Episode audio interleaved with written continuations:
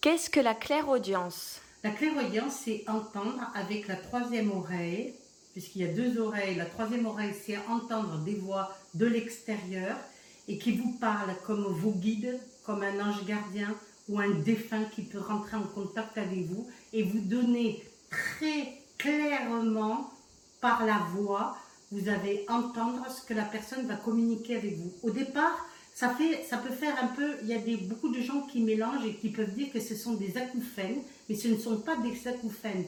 Au départ, nous pouvons avoir ce qu'on appelle, quand on a la troisième, la clairaudience, on entend ce qu'on appelle des sifflements dans l'oreille. Alors ça peut être très désagréable, persistant, ça ressemble un peu aux acouphènes, mais ce ne sont pas les acouphènes. Hein.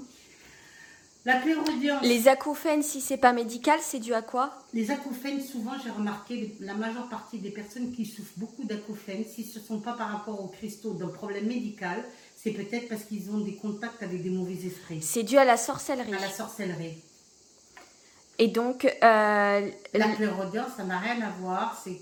C'est entendre très plausiblement ce que la personne est en train de vous dire. Et c'est pas au départ, ça peut être des chuchotements. Donc, vous comprenez rien, vous répétez, hein, quoi, qu'est-ce que c'est?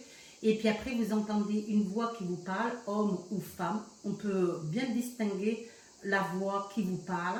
Et la clairaudience peut se développer après un... Après un choc, un accident de voiture, un choc, vous tombez, un choc émotionnel, on peut avoir ce qu'on appelle l'ouverture de la troisième oreille. Qu'est-ce que tu as eu toi quand tu as eu la clairaudience? Des sifflements d'abord au niveau des oreilles, et après, ce qu'on appelle, euh, après j'entendais des voix.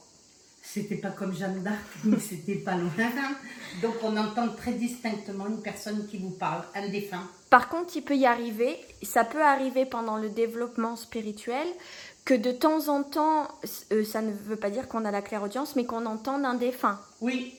Mais euh, de temps en temps.